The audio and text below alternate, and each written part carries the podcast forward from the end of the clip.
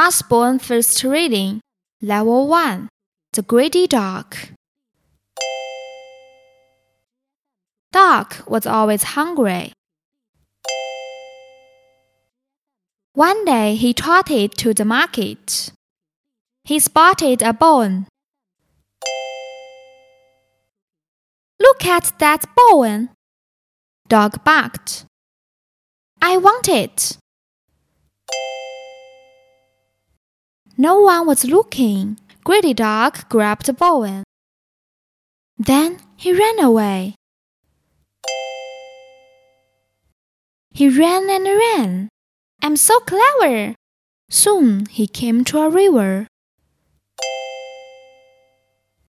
Dog looked into the river. He saw another dog.